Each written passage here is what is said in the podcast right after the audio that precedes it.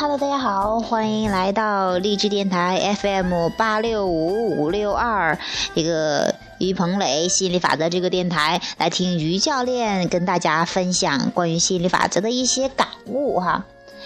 那又是一个通宵没有睡，没有休息，但是很兴奋、很激动，因为我真的又有一个新的大的一个突破。这次的话，不是说是也算是一个彰显，但是也不是说我的一些物质的成就或者事业发展的什么一个彰显，而是说思想上的一个大大的突破，而且看到一个一个不一样的世界。那这也很感谢，今天我在群里看到有位朋友说开讲了这个节目，然后我就很有兴趣、很有冲动去看这个节目。以前的话也瞟见过这个节目，但是一直都没有看过。今天我看到他说之后，我就去搜了一下那个陈坤，因为我之前知道他有这个成行走的力量讲这一块儿，然后我知道他也在比较注重这个心灵这一块儿的，然后我就去看了一下，接着又看了一下啊，确实讲的不错。大家现在都在讲。这个，呃，要要注注重，要发现自己，认识自己，要去做自己，而且关于也也讲一些关于跟证明价值有关的这些事情哈。然后我就可兴奋的看了看开讲了，然后陈坤讲的呀，然后呃，这个邓紫棋讲的呀，包括还看了一个谁的呀？但是我接下去，我想讲的是，哦对，还有一个电影导演叫滕滕呃，不是。哦，就是滕什么涛啊，忘了，反正就是一个导演的演这个蜗居啊啊，这个什么三十三天失恋三十三天呐，就是啊这一系列的哈，双面胶呀，然后这个媳媳那个媳妇的美好时代这几个节目哈。的那个导演，他真的，我就是说看了这些之后，我觉得哇，做自己，还包括一些有一个建筑师的设计的玛丽莲梦露的这个建筑，在加拿大设计的这个建筑的那个那个那个设计师哈，然后都有去吸收不一样的思想。而且我真的注意到开讲了，他就是说中国好思好思想，因为我之前也关注中国好歌曲呀，中国，啊这个那叫什么呀？中国好舞蹈呀，我特别喜欢的节目哈。然后今天。我那时候还想，哎，会不会有一天去搞演讲这一块的？结果没想到，真的有中国好思想，让不同的人去到这个讲台上去讲自己的这样的一个一个观点，一个人生去讲这些。哎，我觉得有点类似于 TED 的这一块就是之前我看到外国的一个节目叫 TED 嘛，就是上去去讲自己的观点、自己的一些认知、自己的一些想法哈。啊，那个更多也是有些偏重，有的偏重是，呃，这个自己的学术一块儿的，但是我觉得这个更多的是从心灵这一块儿对人生的一个，呃，认识人生观、世界观，然后一些的对人生的一些感悟的，我觉得很棒，很跟我们的这个节目也很吻合。最让我吃惊的是，我居然听到。哎，这个有一个叫李希贵，以前根本都不知道是谁的。说学校是什么？其实我也在一直在探索这个事情啊，关于搞教育这一块儿啊，包括我也上了那么多年学，也一直想研究教育学呀、心理学呀，然后这些，呃，这些东西到底是怎么个回事？包括我现在做心理法则传播。呃，这个也是教，也属于教育，去让让自己去感觉更幸福的。我觉得也是教育，应该是让自己能够更好的去认识这个世界，然后去享受这个世界，然后是去感受这个幸福的，感受这种快乐的，这种自由，这种这种这种这些东西的丰富多彩的哈。那我就跟随冲动去看了这个啊，好兴奋，好兴奋！我觉得这个思想，这个老头儿哈，五十多的老头了，李希贵，居然思想那么先进，这样一个 modern 的，这样一个思想那么开放的一个一个这个校长哈，他把北京十一十一学校哈做成做成这种真正的实现素质教育，真的学校里有不同的人，没有固定的班级，没有。没有固定的老师，没有固定的课程表，每个人都不一样的课程表，就是这种这完全是自主选择的。大学里开银行，大学里有银行，大学里有这个，呃，这个图书馆有什么这些就是不一样，就真的是像一个小社会一样，很自由的这种，甚至比大学好像还还有点先进的这种，这种去去自由去选择的这样的一个一个高中啊，而且还是高中啊，想想，在很多人觉得高中都是如此的。如此的怎么说呢？如此的，就是说，很限制的，很受这个思想束缚的，很限制发展的什么高考教育，没想到而且我越看越发现，有二零一四年的高考这个改革哈，文理不分科呀，然后这样的一些更尊重人的，去去学生的去选择，只要一些基本科目就可以过，有点类似于国外的这个学分制，或者说我们大学的一些学分制，但是我觉得。真的能在高中有这样巨大的改革，真的是太太进步了。而且他说的一个教育观念，就教育的本质就是为了这个幸福的，真的是就是为了让这个学生认识自己、发现自己、唤醒自己，然后去做自己，真的是要做自己的这一个时代。而且去教育的目的是为了让学生去认识到、去感受这一生的幸福的，去感受这种幸福的。我觉得这思想理念哇，真的跟我们就我之前的话，我们我也有想过，以后建一个学校就是这样，学生各学选择自己喜欢的专业，然后呢，啊，这个又是可以啊，这个。呃，想做什么就做什么，完全没有，就是很自由的这样的一一个一个学校。还有一个就是说，跟学生真的是朋友的这种，真的就觉得不去管，放任不去管，就是允许他们去做他们喜欢的，去看到那个很很好玩的这个这个东西。那呃，让然后让学生自己去解解决问题，自己去处理，自己去搞定这些事情，而不是啊你去插手帮他们去搞定。而且关于嗯这些学学生谈恋爱呀，关于这个，呃，这个我都觉得他的思想好先进呢。学生就是一个正常的交往平台，男女学生一个正常的交往平台。是你越把他给限制起来，那反倒是，嗯，这就是讲心反，就是你越限制他，你越反对他，你反倒是给他更多的能量，更多不想要的出现嘛。那你给他一个很正常、很自然的，这是说其实这些很自然的事情，那就。就是呃自然的对待就可以了。还有的，他关于这个呃这个学生的，那看到呃一群学生啊很乱呐，很开心的去玩呀。那以前的话就想着要控制嘛，有的人就就是一些都想要控制，但是他思想真的哇。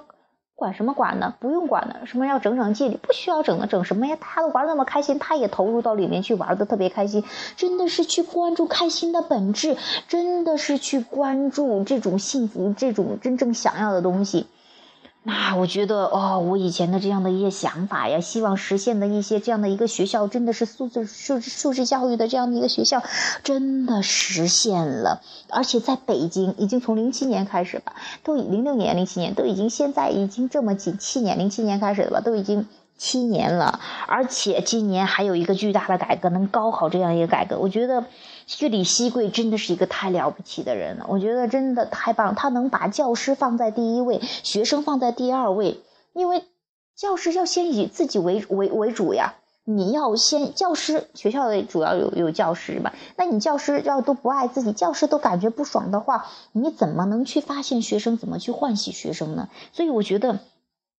这个理念，哎呀，我就觉得真的是先以自己为主。我觉得这个这个校长太牛逼了，太厉害了。我甚至都有冲动，我说：“哎呀，把我们的书，因为我好多思想都很吻合的，而且他还真的是用企业管企业的一些思想，呃，管理企业的一些管理方法去管理学校，这是在在很多很先进的。还有，我有百度了一下他之前他的一些思想啊，关于一些啊一些教育的，他总是在教育的改革上遍地系第一人。他是很年纪轻轻的就当上了国家教育部的人，而且什么教育局局长啊，什么什么的。哇塞，我真的觉得。”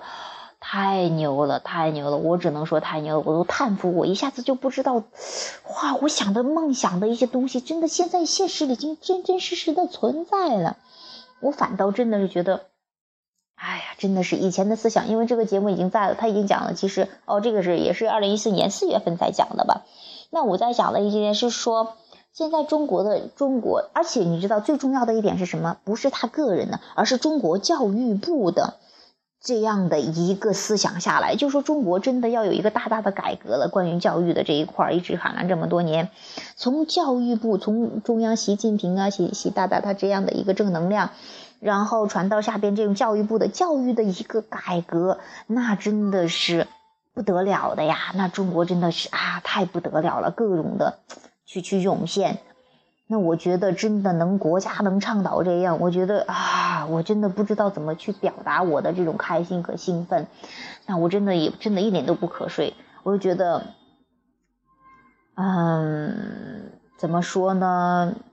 啊，就是说我一看思想特别公正，一看特别公正，一看特别公正，哇，我就是啊，甚至真的不用去表达，而且我还看了一期邓超的那种，有时候真的语言表达不了，你就去表演，就是那种哇，真的是玩的自娱自乐的爽啊！嗨呀，哎呀，就是我都哎呀，反正我也不知道，就是说太爽了，就觉得就去做自己吧。然后啊，那我也也期待这个，嗯，我虽然我就说这是第一次的有一些个混乱哈，就是觉得哎，我也不知道以后要做公司要做学校什么我都不知道的，我甚至都没有概念了，嗯，就是说我因为我以前的跟我以前的一些思想有一些些个变化，我就觉得。哇，真的，中国的变化这么快，彰显这么快，那我也是第一次因为这种混乱，感觉挺开心的，啊，觉得又有一些新的这种变化和发展，是很兴奋的。嗯，我不管怎么样，我就觉得真的是有意识去运用这个吸引力法则，然后让更多的这种幸福的教育，更多的这种这种思想给给给传播出去，希望真的。帮到更多的朋友去感知这个世界你本有的幸福，去真真正正的去发挥你自己的创造性，去做你自己最想做的事情，然后自动的为这个世界去添光添彩的。哇，我觉得这思想，哎呀，真的太先进了，太棒了。那，嗯。这是关于这个教育，就像你一直关于思想啊、教育啊最先进的思想，我就觉得中央台开讲的是中央台开了，真的是大中国真的是从啊中央台说明什么意思？就是说已经从国家开始重视这个东西了，特别重视这个。而且真的，当我准备好去看这些的时候，我发现名人呢，各个行业的人呢，建筑师呀什么的，演员呀，又是导演的什么呃各个行业的人都有去做这个。啊，这样思想上的一些动作哈，思维的力量，去这个中国好思想就是这样都开始。当我准备好看接触这些丰盛的思想的时候，发现哇，中国很多人都在做这同样的事情，啊，我们也是在做同样的事情。我们真的，我觉得中国真的很不得了，不得了了，真的奇放光彩。而且我觉得很棒的是这个。呃，李希贵他能够把这个高考制度跟这个现有的学分制，还是高考制度，哈，这个分数跟这个，呃，素质教育结合到一起，他说的真的是不是矛盾的，不是对立的，而是说你可以去。